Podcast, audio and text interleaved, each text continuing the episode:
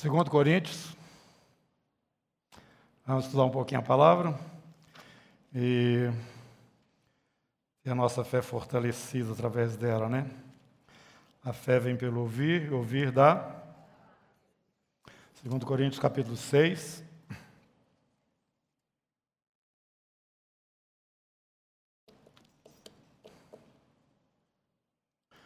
versículo 14.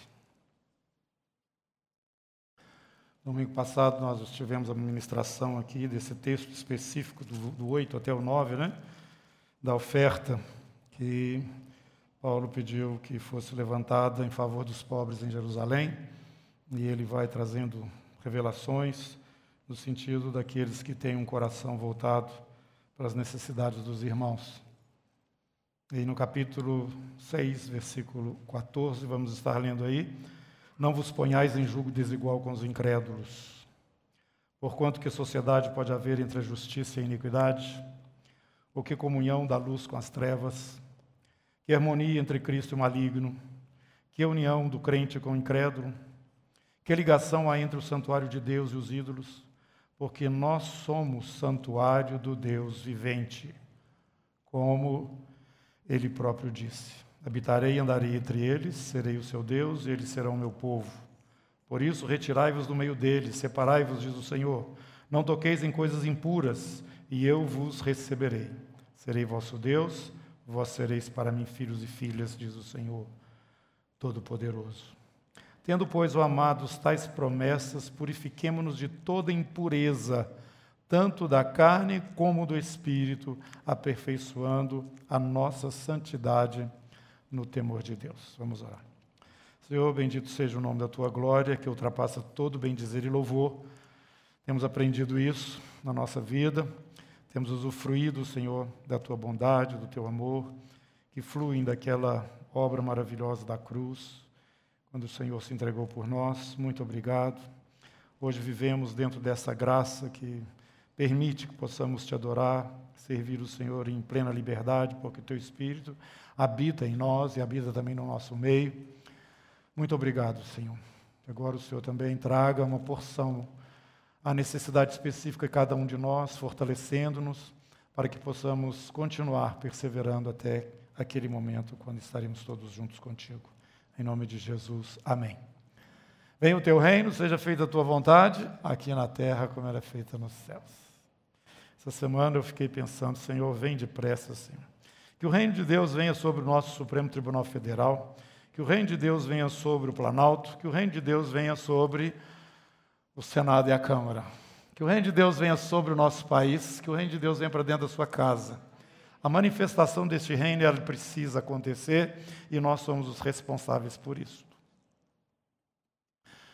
Eu tenho compartilhado com vários irmãos que quando nós deixamos de entender essa ação para a qual nós somos separados, esse chamado que temos no Senhor, nós começamos a ser envolvidos pela situação vigente aqui do mundo natural e as nossas reações e atitudes não são boas, porque nós não somos uma referência perfeita de Deus na terra. A igreja, sim, embora tenha ainda muitas dificuldades entre nós.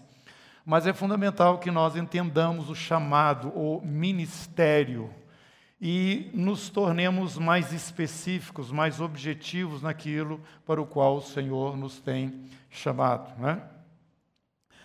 A palavra nos ensina, o próprio apóstolo escreve, o apóstolo Paulo, que a ira humana não produz a justiça de Deus. A mim pertence a vingança, eu retribuirei, diz o Senhor. Bem-aventurado todos vós que têm sede e fome de justiça, porque vocês serão fartos. Mas essa justiça é a justiça do reino de Deus. E o reino de Deus é justiça, paz e alegria no Espírito Santo. Nós temos aprendido que nós recebemos o ministério do Espírito. E é dentro deste ministério é que Deus faz fluir o reino dele aqui para a terra, não através dessa mentalidade e desse pensamento natural secular da nossa própria justiça, mas através da justiça dele. O Senhor tem o seu tempo e a forma de aplicar as suas coisas. Até mesmo quando nós achamos que está tudo parado, Ele não está parado. Jesus falou: Eu trabalho meu Pai também trabalha até agora. A ação de Deus ela é contínua e nós, como canais do Senhor, entendendo o chamado que temos em Cristo Jesus, precisamos nos tornar cada vez mais específicos, focados, conscientes do nosso chamado.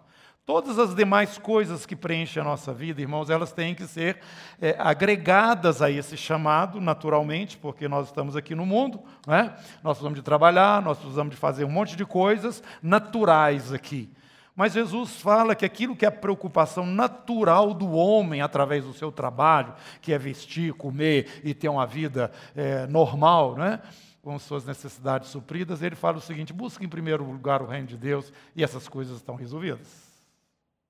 Aleluia, glória a Jesus. Isso é bom demais. Nesse aspecto nós estamos resolvidos. Se você está com muita, muito dinheiro na conta, com pouco dinheiro na conta, não interessa. O Senhor é responsável por aqueles aos quais ele entregou esse chamado. E é isso que Paulo está mostrando aqui para os irmãos em Corinto, realçando no meio de toda a situação que ele está vivendo junto àquela igreja e os desafios né, pessoais que ele tem.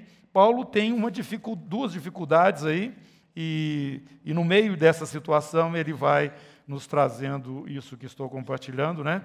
que é a importância do chamado que ele recebeu e que não é só dele, é de todos aqueles que estão em Cristo Jesus e que receberam o ministério do Espírito.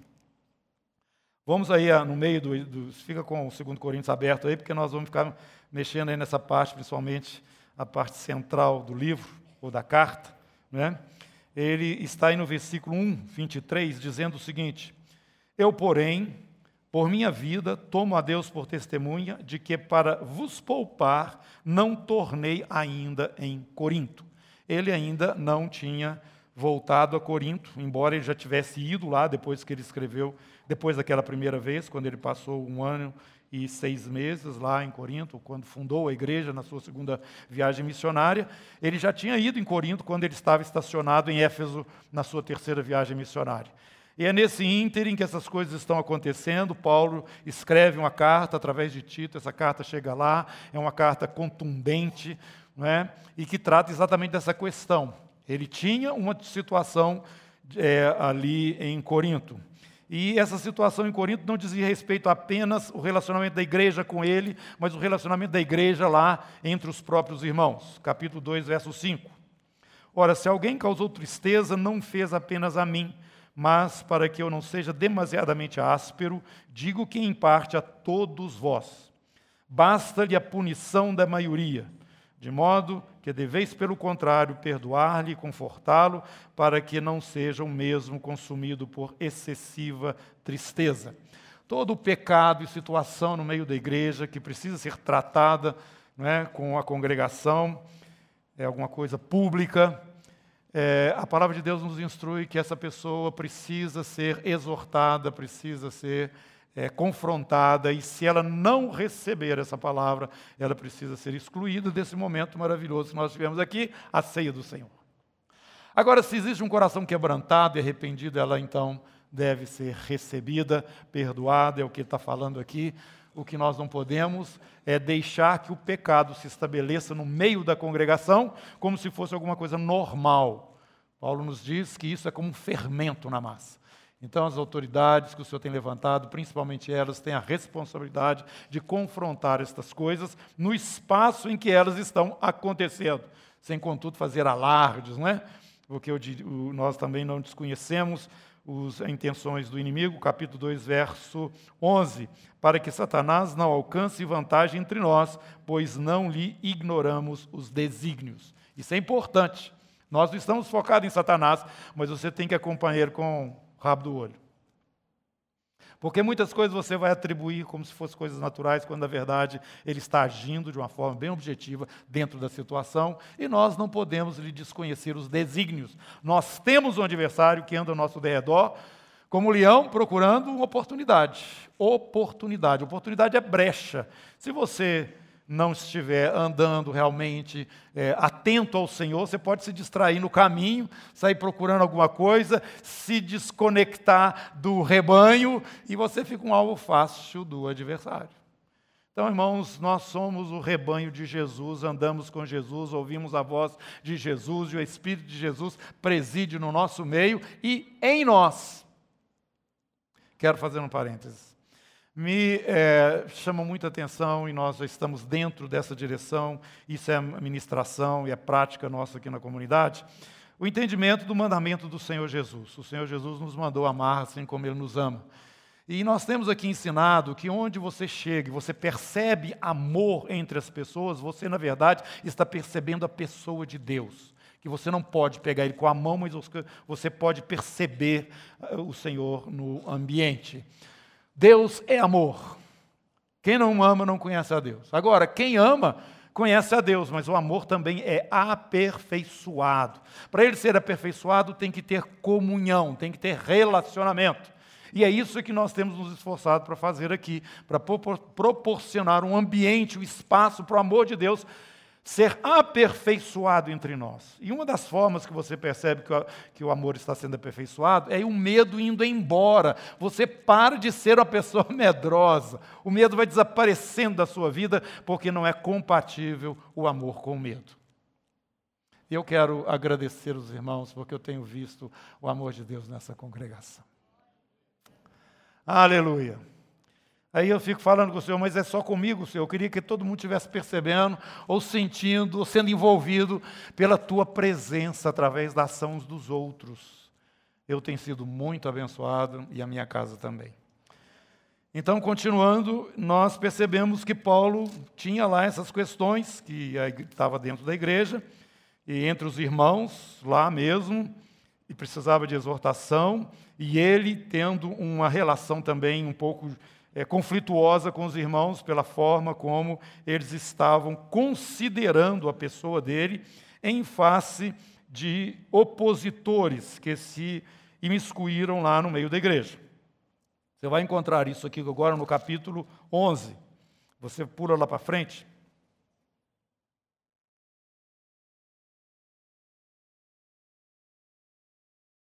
Versículo 9.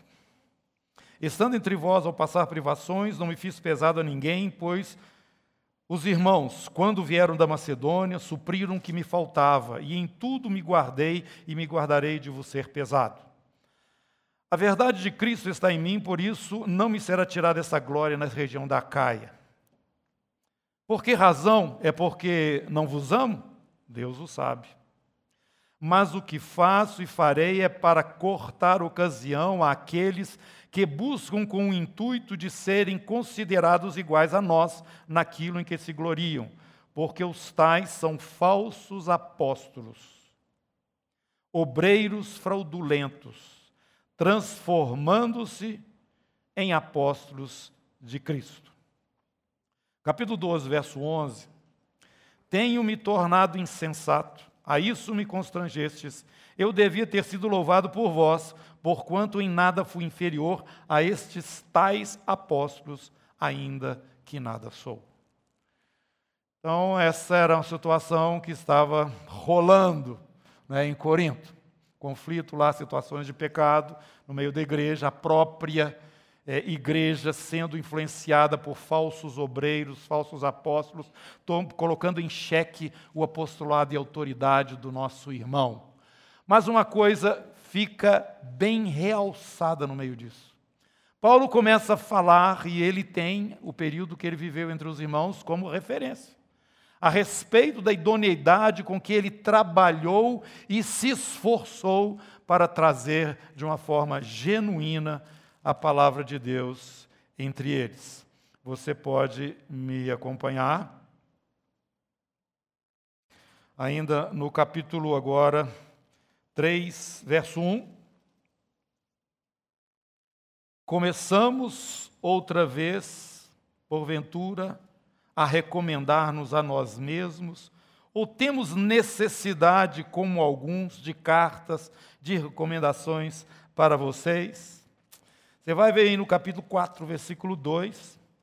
Pelo contrário, rejeitamos as coisas que por vergonhosas se ocultam, não andando com astúcia, não estamos andando com astúcia, nem estamos adulterando a palavra de Deus, antes nos recomendamos à consciência de todo homem na presença de Deus pela manifestação da verdade.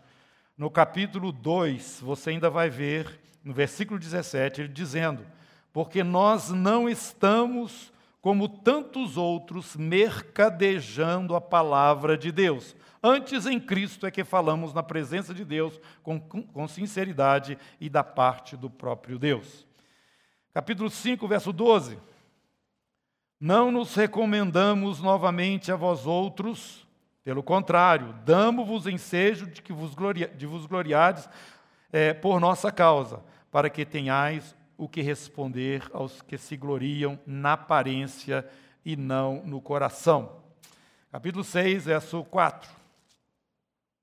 Pelo contrário, em tudo recomendando-nos a nós mesmos como ministros de Deus, na muita paciência, na, nas aflições, privações, angústias, açoites, privações, ó, prisões, tumultos, trabalhos, vigílias, jejuns, na pureza, no saber, na longanimidade, na bondade, no Espírito Santo, no amor não fingido, na palavra da verdade, no poder de Deus, pelas armas de justiça, quer ofensivas, quer defensivas, a espada e o escudo, né? por honra e por desonra, por infame e por fama, como enganadores, sendo verdadeiros como desconhecidos, entretanto conhecidos como se estivéssemos morrendo, e contudo eis que vivemos, como castigados, porém não mortos, entristecidos, mas sempre alegres, pobres, mas enriquecendo a muitos, nada tendo, mas possuindo tudo. Para vós, ó Coríntios, Abre-se os nossos lábios, alaga-se o nosso coração. Não tendes limites em nós, mas estáis limitados em vossos próprios afetos. Ora, como justa retribuição, falo-vos como a filhos, dilatai-vos também vós. Apesar dessa, desse conflito, dessa situação, o amor do, no coração de Paulo por aqueles irmãos é muito grande. A relação dele é uma relação de pai para filhos, ele se sente em liberdade para estar conduzindo aqueles irmãos e dizendo a respeito do seu próprio ministério, que não é só dele, é seu, é nosso, este chamado, este ministério. Ele tinha firmeza, segurança em todas as situações, ao saber é, a, quem ele era diante do Senhor e qual a incumbência que ele tinha diante de Deus, e isso ele fazia e trabalhava com muita, muito empenho. Em uma de suas cartas, ele fala Esmurro lá em 1 Coríntios, esmurro meu próprio corpo e reduzo a escravidão para que, tendo pregado a outros, não venha eu mesmo a ser desqualificado. Aqui no capítulo 11 ele fala a respeito das dores de parto. É, Capítulo 11, verso 3: Mas receio que, assim como a serpente enganou Eva com a sua astúcia, assim também seja corrompida a vossa mente e se aparte da simplicidade e pureza devidos a Cristo. Não é aqui que ele está falando do parto, não, parto é lá em Gálatas. Mas ele está mostrando aqui esta, esse, essa preocupação, esse zelo dele e esta forma é, é, de caminhar, tendo em vista que ele recebeu um chamado muito elevado diante de Deus. Agora, irmãos, ele tinha uma necessidade. Ele está falando aqui e, a respeito de, dessa dificuldade que a igreja tinha, e do amor que ele tinha, do zelo que ele tinha pelos irmãos, mas o que mais o incomodava estava naquela relação, do, a, a, é, a forma como os irmãos estavam recebendo o ministério e tudo isso que ele já tinha apresentado ali. Capítulo 7. Nós vimos aqui, antes do 7, você vai vir comigo no capítulo 2, é, o momento dessa carta, ele é muito interessante, o verso 12, 12, Paulo está deslocando aí de Éfeso para a Macedônia, provavelmente ele estivesse em Filipos, ou talvez Tessalônica ou Beré, escrevendo essa carta, ele fala o seguinte: Ora, quando cheguei a Troade para pregar o evangelho de Cristo, e uma porta se me abriu no Senhor, não tive, contudo, tranquilidade no meu espírito, porque não encontrei o meu irmão Tito, que tinha levado essa carta mais anterior aí, mais pesada para os irmãos. Por isso, despedindo-me deles, parti para Macedônia. No capítulo 7, verso 5, ele já fala: Tito já chegou. Porque chegando nós à Macedônia, nenhum alívio tivemos, pelo contrário, em tudo fomos atribulados, lutas por fora, temores por dentro. Porém, Deus que conforta os abatidos nos consolou com a chegada de Tito. Agora, a chegada desse irmão trouxe para Paulo uma alegria, um conforto muito grande, porque ele trouxe a resposta daquela carta mais forte, né? que deve ser ali o capítulo 10 em diante de 2 Coríntios, para aqueles irmãos e ele recebeu, por parte de Tito, duas coisas muito importantes. A primeira delas, Tito foi recomendado por ele e foi muito bem aceito pelos irmãos, conforme as próprias palavras de Tito. Segundo, aquela carta que parecia que ia né, dar uma, uma cajadada muito forte na igreja, provocou neles uma, uma, uma resposta ao amor, à dedicação e ao zelo paternal de Paulo para com eles. E isso então foi o consolo, a alegria daquele apóstolo. Meus irmãos, eu fico pensando assim: é, o que é uma vida bem-sucedida? O que, é que você pensa ser uma vida bem-sucedida? Isso muda de cabeça para cabeça, não é mesmo? Mas eu quero te dizer que, segundo a palavra de Deus, uma vida bem-sucedida é você com seu ministério, com seu chamado completo na presença de Deus. Naquele dia você ouvir, servo bom e fiel, foste fiel no pouco, sobre o muito te colocarei. Isso é ser bem-sucedido. Porque todas as pessoas hoje elogiam Paulo. Paulo agora é nome de rua, é nome de um monte de cor, de bairro, de cidade. Muito conhecido esse Paulo hoje, fala demais no Paulo. Mas quem que queria viver a vida de Paulo?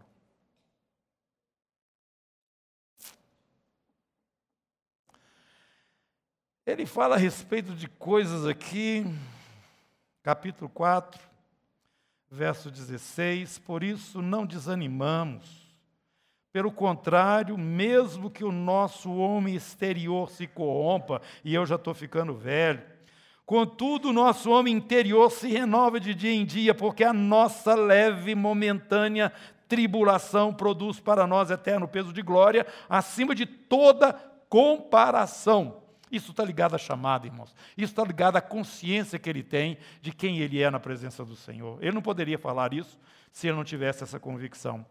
Não atentando nós, verso 18, nas coisas que se veem, mas naquelas que se não veem. Louco! Esse homem é louco! E foi isso que o rei falou lá quando Paulo estava pregando, um pouquinho mais adiante no livro de Atos.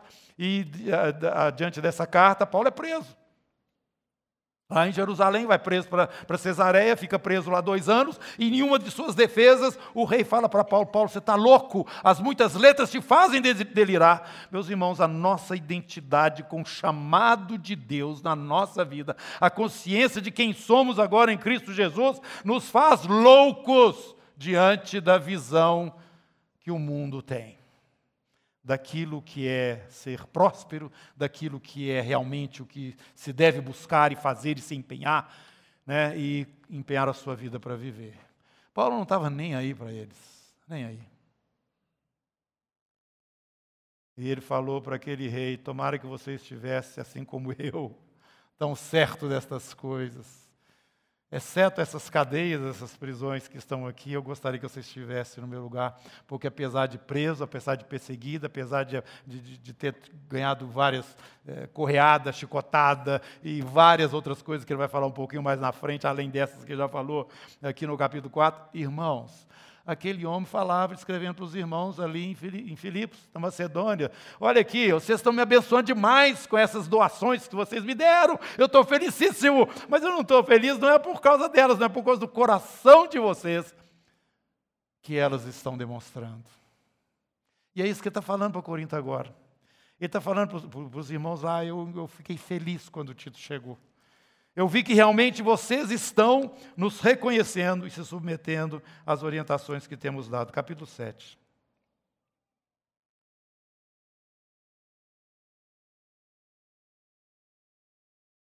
Versículo 8. Porquanto, ainda que vos tenha contristado com carta, não me arrependo, embora já me tenha arrependido. Vejo que aquela carta vos constritou por breve tempo Agora me alegro não porque fostes contristados, mas porque fostes contristados para arrependimento. pois fostes contristados segundo Deus, para que de nossa parte nenhum dano sofresseis. Porque a tristeza, segundo Deus, produz arrependimento para a salvação. Se você tem essa tristeza, pode começar a ficar alegre, viu? Se a ninguém e a ninguém traz pesar, mas a tristeza do mundo produz é morte. Porque quanto, olha aqui, quanto cuidado não produziu isto mesmo em vós, que segundo Deus fostes contristados. Que defesa, que indignação, que temor, que saudades, que zelo, que vindita.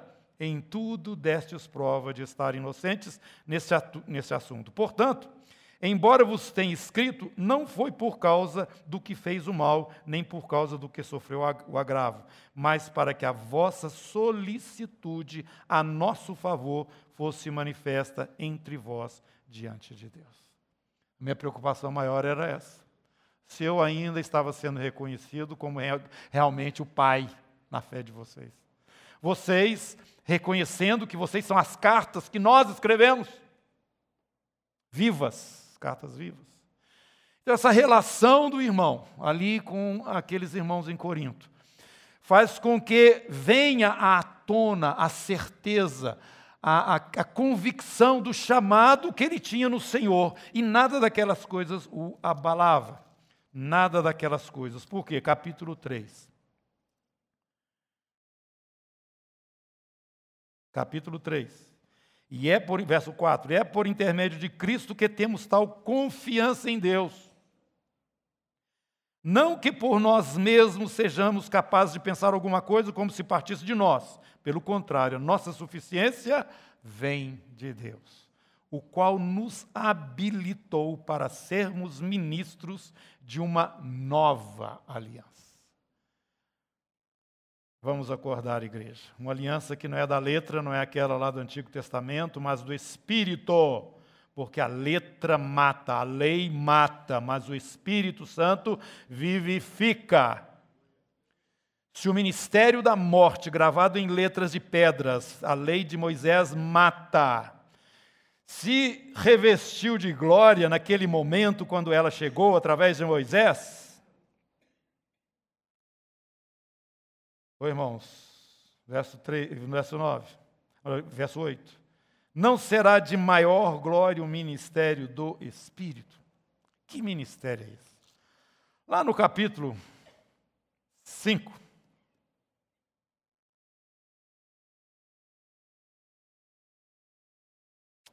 Verso 18: Tudo provém de Deus, que nos reconciliou consigo mesmo, por meio de Cristo, e nos deu o ministério.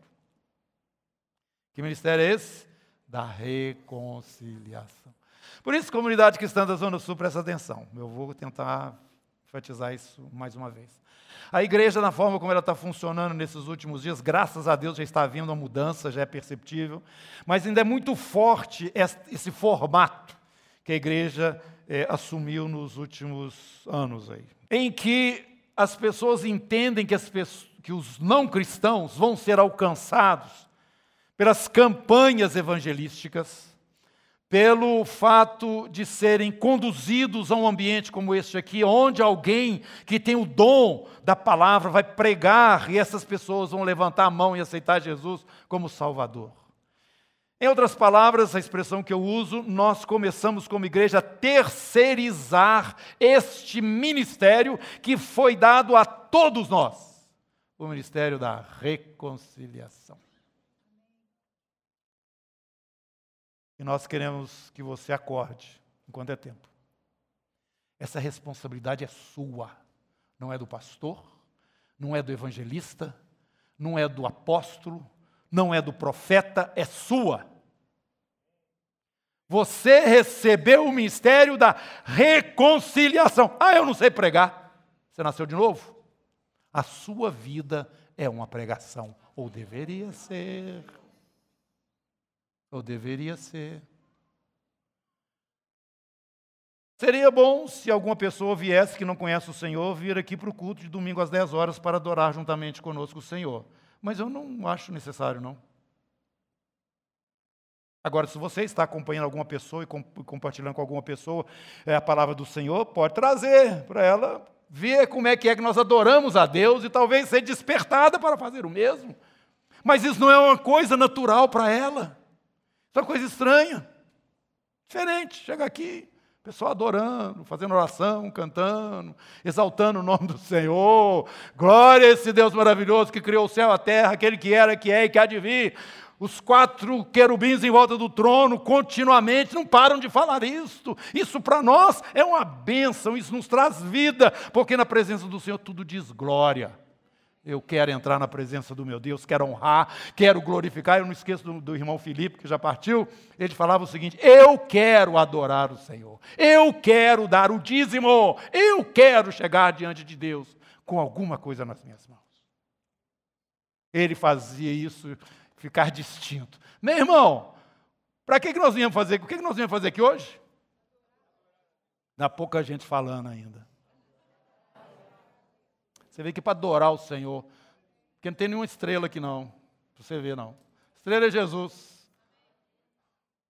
Aqui está a palavra dele, está na sua mão. Em mim está o Espírito, em você também.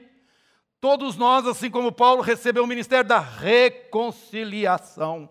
Você tem uma mensagem para o mundo. Se vira aí você com Deus para dar um jeito essa mensagem aparecer. É isso que ele está falando. Separa, separa para o Senhor te usar mais. É o texto que nós lemos aqui no princípio, que ele escreveu aqui ó, no capítulo 6 e um pedaço do 7 também. Separa, separa, torna específico, foca. Você tem um chamado. Esse chamado eu recebi de Deus e eu tenho ousadia, segurança naquilo que eu faço e nas coisas como elas estão sendo conduzidas, com zelo, com temor, com pureza, ele vai falando, né? Eu, vocês não me viram sair fora, vocês não me viram fazendo por interesse as coisas, não estou mercadejando a palavra de Deus, e quando eu estive entre vocês, vocês não me deram um tostão. Paulo ainda fala isso. Claro que estou aqui com as minhas palavras. Ele está falando isso textualmente. Vocês não me ajudaram em nada. Eu faço isso por causa do meu chamado. E ele continua aqui, e nós precisamos forçar mais um pouquinho esse, esse texto, porque ele se aplica de uma forma muito forte para a igreja atualmente e para aqui, para nós. Verso 19 do capítulo 5. A saber que Deus estava em Cristo, reconciliando consigo o mundo, não imputando aos homens as suas transgressões, e nos confiou a palavra da reconciliação. Eu tenho re repetido aqui algumas vezes, porque para mim é muito forte aquela palavra de Jesus, quando ele está enviando os discípulos. Ele fala o seguinte: Olha, eu estou enviando vocês. Vocês podem ir e vão pregar o reino, o reino de Deus, as coisas que eu tenho ensinado vocês. As pessoas que receberem vocês, abrir o coração para vocês, recebendo vocês, eles estarão me recebendo. Agora prestem atenção. Da mesma maneira que o Pai me enviou, eu estou enviando a vocês. Quem recebe a vocês está recebendo a mim e, consequentemente, está recebendo o meu Pai. Vocês entendem isso do jeito que o apóstolo Paulo entende? Eu entendo isso do jeito que o apóstolo Paulo estava entendendo? Eu sou um porta-voz do Deus Todo-Poderoso. Eu tenho uma mensagem para os homens. Ninguém vai me roubar isso, não. Não é falso apóstolo falando mal de mim aí no meio de vocês. Não são os conflitos internos que vocês têm aí. E nem a relação nossa de pai para filho. Não. Ele continua aqui, de sorte, verso 20, que somos embaixadores em nome de Cristo. Como se Deus exortasse por nosso intermédio. Em nome de Cristo, pois rogamos que vos reconcilieis com Deus. Você tem essa confiança? Irmão, não é para você ficar igual uma maritaca. Eu acho que muitos irmãos, no princípio da caminhada deles, ficam inconvenientes. A palavra ensina, seja a vossa palavra temperada com sal, seja prudente, não seja inconsequente. Às vezes o Senhor chega e transforma a vida das pessoas de uma forma assim tão forte, elas, elas se tornam assim pessoas inconvenientes na família, em vez de, de, de abaixar a bola. É porque tirou o véu, a pessoa começou a ver. Ficou diferente, tudo ficou diferente. Mas tem que, os outros não estão vendo o que você está vendo. Os outros não estão percebendo o que você vendo. Vai com calma. Vai com calma. Você não precisa ser nenhum pregador. Você não precisa ser uma pessoa que conhece a Bíblia de cabo a rabo. Você não precisa. Você já foi chamado pelo Senhor e já recebeu esse ministério. Você já tem o ministério do Espírito, porque o Espírito mora dentro de todo aquele que recebeu o Senhor Jesus como seu Senhor e seu Salvador. Viva no Espírito. As portas vão se abrir, as oportunidades vão chegar, mas você olha aqui, não pula fora, igual Pedro pulou no dia que Jesus estava sendo julgado lá. Você também é um dos deles? Eu não. Não me confunda, a roda aqui está boa, a turma aqui está com um papo diferente, é outra coisa. Lá, não, irmão. Se o ambiente onde você está não cabe uma testemunha de Jesus, sai dali. É isso que Paulo está falando. Você é cristão em qualquer lugar, tá? Até na roda, lá no barzinho do seu, seu trabalho. Vai lá, a, a, a, turma de trabalho. Hoje nós vamos fazer o happy hour lá no, no Peitinho, sei lá, em qualquer outro lugar, qualquer canto aí. Você tá, faz, faz parte. Mas você faz parte do assunto quando ele é inconveniente? Não. Você tem um comportamento em que traz um, um, uma visão diferente daquilo que é a mensagem que você tem para pregar ou anunciar? Não. É o que está falando no capítulo 7. Versículo 1: Tendo, pois, amados, tais promessas, purifiquemo-nos de toda impureza, tanto da carne como do espírito, aperfeiçoando a nossa santidade no temor do Senhor. Todo espaço que você estiver, tem que caber Jesus também. Todo tem que caber Jesus. E Deus vai te dar oportunidade. E vai surgir em situações, às vezes, muito inconvenientes, quando as pessoas vão começar a te pressionar. Por quê? O que, que é isso? Um ambiente não tão constrangedor como aquele que Pedro se viu quando Jesus estava lá na frente. As pessoas apertando Pedro, você é daquele, você é da turma dele também. Não, eu não sou, não. Nunca vi esse homem.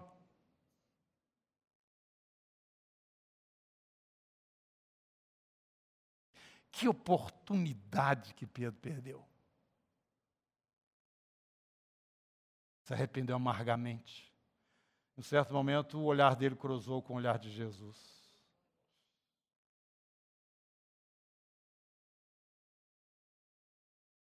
Você é um cristão. Você nasceu de novo. Você tem consciência do seu chamado em Cristo Jesus comunidade cristã da Zona Sul, todas as demais coisas da sua vida têm que girar em torno disso. Vamos baixar as nossas cabeças e vamos falar com o Senhor. Pai eterno, quero te adorar juntamente com os meus irmãos. Eu me sinto tão à vontade, tenho um prazer tão grande em fazer isso. Muito obrigado, Senhor. Que nós possamos tocar no Senhor aqui, pelo amor que flui do coração de cada um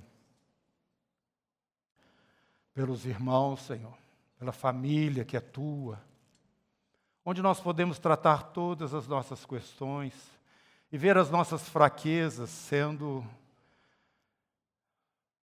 protegidas e guardadas, ó Deus, até certo ponto, por aqueles que nos cercam, até que possamos nos ver fortalecidos. Muito obrigado em nome de Jesus, porque não somente as expressões de louvor, que saem dos nossos lábios, que são sacrifícios de louvor oferecidos ao Senhor.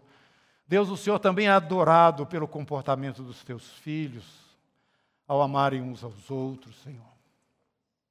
E o Senhor também é adorado, é honrado, quando nós vestimos completamente este novo traje, essa nova roupa, pura, limpa pelo sangue do Senhor e assumimos o nosso ministério, embaixadores do Senhor na terra, e reconhecemos Jesus como nosso Rei. como nosso Senhor e nosso Salvador diante dos homens, Senhor. E essa mensagem nós temos, nos ajuda a transmiti-la. Cada dia com mais pureza, cada dia com mais leveza, cada dia com mais profundidade, cada dia com mais poder, meu Deus, e sabedoria.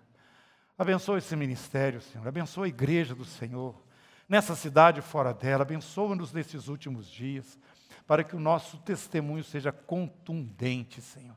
Que a consciência da nossa vocação em Cristo Jesus seja alguma coisa que não, não seja possível esconder na terra. Meu Deus, em nome de Jesus. Quero te adorar, juntamente com os irmãos, mais uma vez, pelo teu favor sobre nós, Deus. Favor imerecido. Muito obrigado, até mesmo pelas tribulações, porque elas nos fazem nos aproximar mais de Ti em nome de Jesus. Amém. Amém.